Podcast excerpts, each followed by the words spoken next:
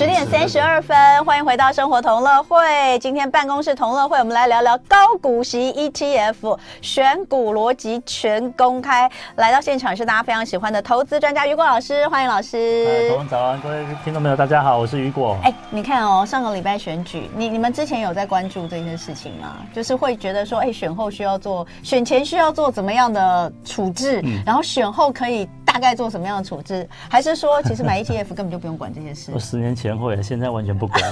个股才会，对不对？ETF 真的不会，是不是？这其实 ETF 也是有行情，像今天大盘就开涨嘛。对啊。可是问题是我们要投资赚的不是要赚这一天两天的东西啊，我们要赚的是未来很多年的。对，嗯、那不需要为了这一点特定事件去做任何的改变。好，所以今天我们刚刚有稍微看一下，因为还是要跟呃时事来结合一下哈。刚刚我们看今天早上开盘应该是涨，目前大盘也还是嗯，我刚刚看涨八十几点。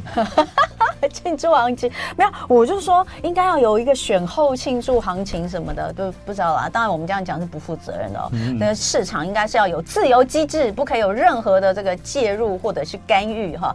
好，那呃，我们当然还是回归到这个。以前已经讲了很多次了，就是选个股太累了，风险也太大了。嗯、那 ETF 的话，呃，在很多面向来看，它都是比较好的。呃，前面讲过非常多原因。不过呢，ETF 也有分很多种，对不对？我们今天要讲的是高股息 ETF。先来跟我们说一下，就是什么样的人适合高股息的，或是什么样的人适合呃，除了高股息之外的。好，因为有些人其实他不敢买股票，那一开始进来买股票，加上买个股、买大盘，其实他很害怕。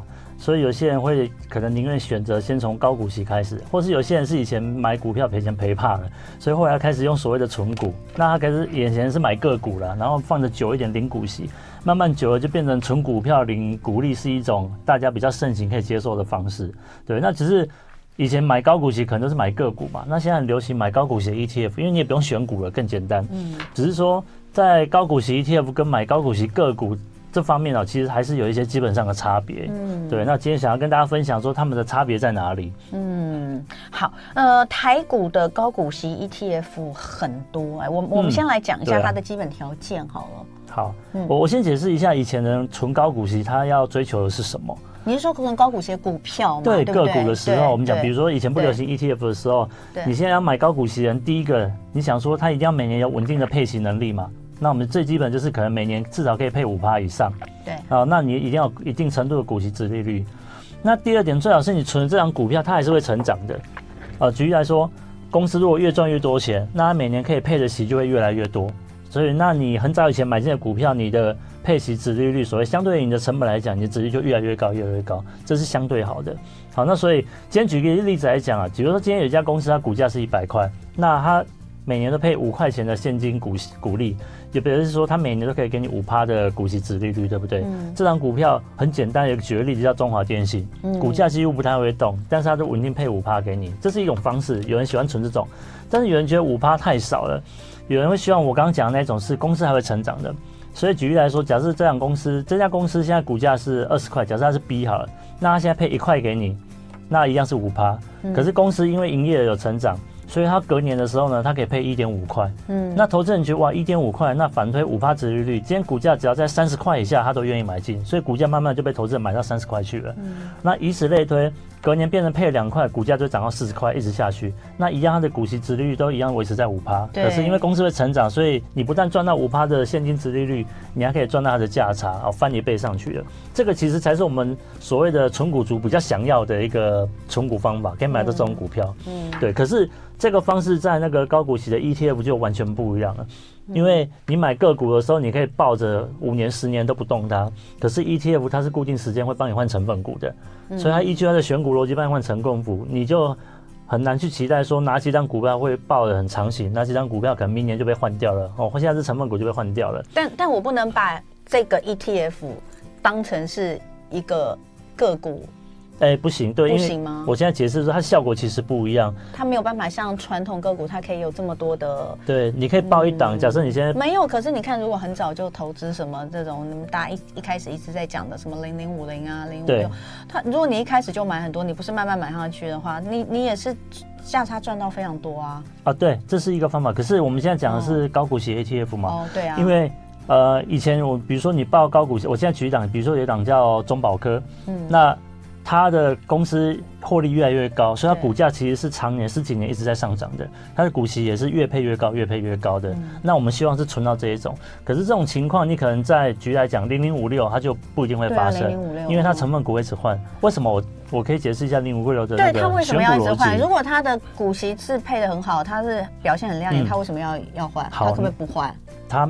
呃，它可以不换，如果它一直都可以配很好的话，对啊，对，那通常它可能持有一段时间就会换掉。我举例来说啊，假设我刚刚讲那个中华电信是 A 型的股票，嗯，那我刚刚讲那个中保科它会一直上涨的，它因为营业增加嘛，所以它股利越配越配越多，这个是 B 型的股票。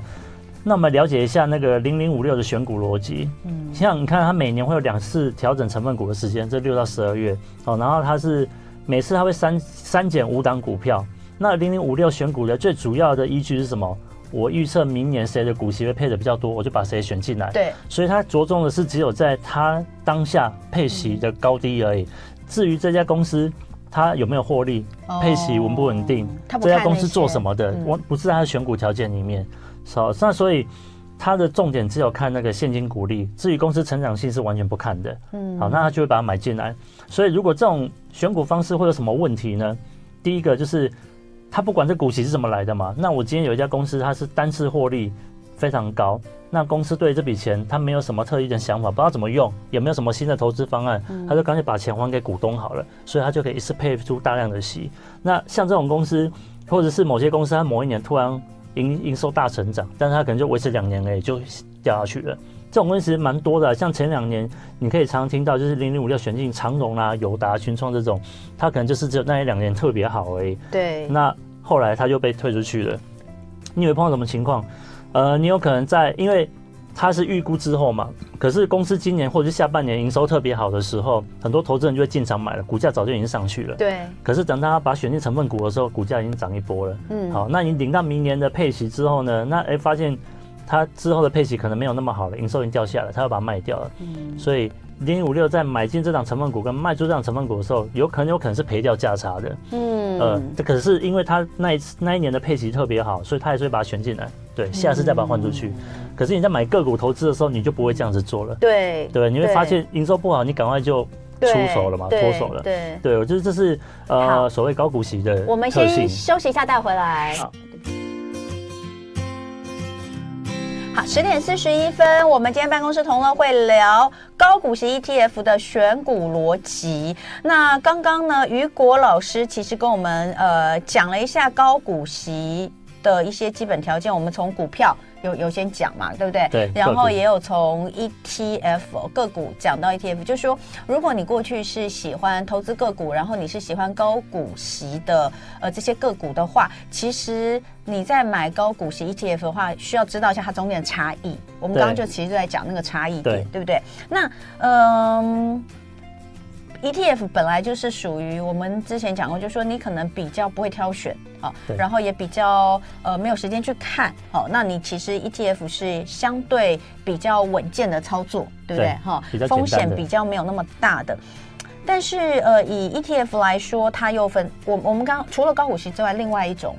大家比较常选的 ETF 是成长，是比较市值型的，市值型的一些比如比如说像是零零五零，对对对对对，零零六九二啊，八五零这些。好，那呃有没有去分析这两个哪个比较好，或是什么样的人比较适合？好，或是其实它就是配置就好？你觉得呢？其实。因为其实还是看你的投资方式是什么，看你的需求是什么。对。那以我之前举例过的，如果你今天是以长期要看二三十年后的退休金来准备的话，市值型相对是会比较好的。对，就是你刚刚前面讲的东西嘛，因为它是有未来可期性嘛，对不对？可是股息的部分，它其实是一直在变化的，就只是看它配息的状况嘛，对不对？对，股息是因为其实高股息哦，它现在台湾出很多档高股息。对。然后高股息呢，其实我把它分成两类。好。它有点不一样。嗯。因为我刚刚提到说，像 A 型企业是。我每年固定股价都一百块，每年都配五块给你，它没有成长性，但是你每年固定就可以领到五啊五趴的殖利率啊。假设都它都会填息好了，那另外一种 B 型的企业，它是股息，因为企业经营的好，然后钱越赚越多，所以它配息会越来越多嘛。嗯，那因为也是追求五趴的殖利率，投资人就可以接受，所以它的股价也会随着越来越高的现金股股利呢，股价也会跟着成长。嗯、那其实我们希望的是什么？同样都是五趴殖利率，我希望是拿到 B 企业这种。嗯。可是很多投资人其实，在选个股上，你没有办法去挑到说它是不是属于 B 企业这些，因为企业不会永远都在获利，它有衰退的时候，嗯、那你也不知道什么时候可以买，什么时候可以卖。所以相对简单的话，就是买高股息的 ETF。嗯。那可是像高股息里面的 ETF 呢，它有没有像 A 企业跟 B 企业这种差别？其实是有一点的哦。哦，举例来说，呃，像 A 型企业是只追求。呃，它是鼓励的。我会举例几档来讲，比如像零零七一三，零零七一三，它的选股逻辑就是我要追求高股息，嗯，然后股价是低波动的，所以它会去参考它的营运的稳定度啦、获利能力啦，然后股价波动度不能高，所以，呃，针对这样子的选股逻辑，你就可以预期说，它会比较偏向是 A 类型的，股价不要变动，但是你最好每年都可以稳定的配给我五趴到六趴的一个股息值利率，嗯，哦，所以它比较属于 A 型的，只看配息不管经营的。那像零零九零零也是，零零九零零，它是选择说，我现在已经公布的配息最高的值利率高的那几档，我就把它选进来。嗯，啊，那配利息发完之后，股息发完之后呢，我赶快再换成下一批。那至于这些企业是做什么的，他没有赚钱，他完全不管的，他只看股息而已。嗯，所以以这个类型的高股息 ETF 呢，它就只着重跟刚刚我讲零零五六，它就是只着重它的配息要高，至于企业经营会不会成长，它就不管的。嗯。好，然后在我刚刚讲到 B 型这种会希望企业也可以成长的话，有几档比较接近，可是它当然没有办法像你投资个股一样，你可以从头跟到尾，因为毕竟你还是有一些买卖时间那个落差的问题在。可是它稍微有含有这个意思在，就是你除了企业经营稳定，呃，股息要配得好之外，他也希望企业是可以成长的。举例来说，第一个像。啊，零零八七八，嗯，它一样是高股息的，那它追求高值利率，可是它会去看企业以前的配息获利稳不稳定，配息有没有稳定，有的话才会选进来，啊，这个可能就介于中间，嗯，那还有一档叫做，比如说零零九二九，嗯，零零九二九大家都只知道它是呃月配息，可是大家注意一下，它其实就专门选电子类股里面的高股息，那为什么它会选电子类股呢？因为它另一方面想要追求电子类股的成长性比较高，嗯，所以他除了要他的股息之外，他也要追求他这个企业，他的投资的企业是有成长机会的、嗯、哦，股价可以上涨的。那我可以举例，还有一档也是今年呃去年刚推出的零零九三四，嗯，其实它还没有配息。那它每年调整两次成分股，所以它现在也是除了高股息之外，它还去看说这个企业最近四季的成长率跟最近十二季的税后 ROE 跟 EPS 啊这些因素，看公司有没有成长。他希望他选进的是我刚刚讲的 B 型企业。公司是还在成长，而且可以配出高股息的这些企业，好、嗯，所以光是高股息 ETF，其实你也可以把它简单分成两个类型。对对，那看你是希望追求是我只要股息就好，公司会不会成长不管，嗯、或者是我希望是像 B 企业型的股息要好，而且公司希望还可以成长，那我以后可以越配越高，那这档 ETF 的净值可以越来越高。它 B 型的其实比较比较偏向呃，就是你说的市值型的。哎、欸，其实它也不算市值型，但它还是有高股息。对，但它就是等于说，我以高股息，我还是以配息为主，但是我也同时希望它是具有未来成长对的这个可能性的企业，对，对不对？对，而且像这种企业，通常常常会是中小型企业，嗯、可能比较少会进入前五十大。嗯，因为公司小，它还有成长规模。你看，今天企业它还可以再继续成长啊，有几个因素嘛？我现在。公司的扩展没有那么快，我没有需要那么多资金在扩张。可是其实它还可以透过扩大市场啦，或者调整它的商业模式啦，嗯、啊，或者是我继续扩厂这一类的，或者我干脆呃我的出口的商品卖的国家增加，增加市场，它都一样可以增加公司的营收。可是。它这个扩张方式就变成我要同等级的，我的成本也跟着增加，嗯、那这个速度没有这么快，不像科技业，我今天一个商业模式成型之后，像网络这种，它可以快速的扩张，但是我成本的增加是很少的。嗯、对，这种两者的成长性会落差很大，嗯、那就看资金会往哪边去。像以台湾的，呃，台湾的高股息类型的个个股啦，企业，甚至是像电子产业的话，他们的成长性其实都会不不会那么快，以高股息来讲。嗯对，所以跟市值型就不一样。市值型是只看市值，它配息多少还是不管的。所以在前五十大里面，其实你还是可以找到高股息呃可以配高股息的企业，嗯、但只是说很少。嗯，那我觉得以前很多老师就会说啊，你就买零零五零啊啊，我说啊零零五零，老师零零五零太贵了，我现在不想买了。哦，那你零零五零如果买觉得太贵，你就买零零五六啊。是，可是这两个根本是不一样的啊。对，完全不一样的东西。所以我觉得大家就即便是 ETF 已经不需要伤脑筋的，你还是应该要了解一下到底他们各自是呃。以什么样的概念在操作啦？我觉得这还是还是需要，因为并不难呐、啊。你刚刚这样讲，我很简单呐、啊，很简单就讲完了。就是零零五零是什么，零零五六什么。好，那我们如果来看，你你看现在的 ETF，大家比较偏向。比较喜好度来看的话，是哪一种比较多？嗯、以台湾人来讲，大部分都喜欢搞股息型的 ETF，因为刚看市场市值规模就知道，那个成长性非常的快。真的哦。对，哦、你看那个最近这两年才上市的，不管是零零八七八、零零九一九、零零九二九，对啊，零零八七八跟零零九二九，都已经上千亿的规模了。对，嗯。那以前看零零五零，它花多久时间才上千亿？嗯，对，所以是的差。吗对。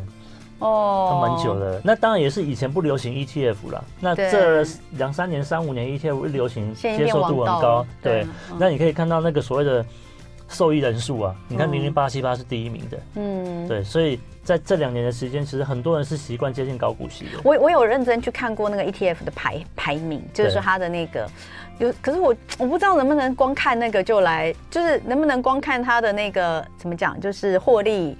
获利度来的排名就决定说好，我就是哪一个比较好，对，可以这样子吗？不行不行不行，对，为什么不行？我解释一下，你看我刚刚讲了至少六档的高股息 ETF，对啊，然后这这六档高股息 ETF 呢，大家的选股逻辑都不一样。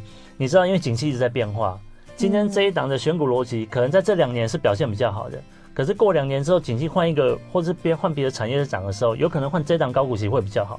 大家是轮流高高低低高高低低的，所以不同时间看，你每一年都去看往回测三年或五年的话，嗯，每一家的表现它不会永远都是第一名，大家会轮动换来换去。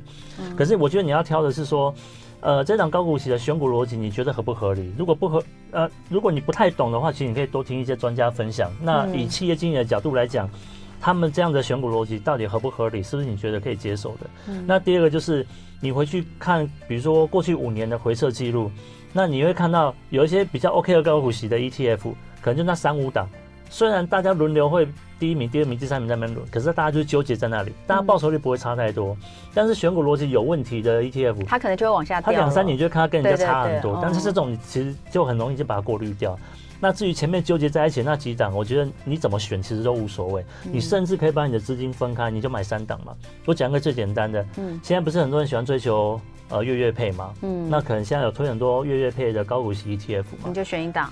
不，我的建议是，你就选三档。你说月月配的选三档吗？哦，不是，你不要去买一档月月配的，你去买三档季配的。哦。你三档季配一样可以凑成月月配，对不对？哦，对。但是你买了三种不同选股逻辑的高股息 ETF，所以未来三年、五年这三档不管谁好谁坏，反正你都有，而且落差不会太大。但如果你今天只买一档月月配的话，你的好坏就成败就是取决于它了。了解，我懂。对，它的选股逻辑不好的话，你就跟着它一起不好。哦。对。那所以你看，现在大家比较常会提到的的用季配息来配的月月配方式有，比如像零零五六啦，加零零八七八，嗯，加零零七一三，或者是把零零七一三换成零零九一九，嗯，的目前这三档这种呃这四档所搭配的季配息用成月月配的方式的话是。比较多人推荐的，我也觉得还可以的。它选股逻辑，因为都不一样。嗯，对。零零五六它的呃配息的方式会有什么样的问题吗？零零五六，嗯，哦，我刚刚提到的问题的方式是说，因为它只看呃股息殖利率。对。那所以今天就像前两年把长隆选进来，嗯，然后因为它的这个这档的占比呢，取决于它的值利率多高。嗯。像它元年的配息值利率到四十几那长荣它在零零五六里面的占比就会非常的高。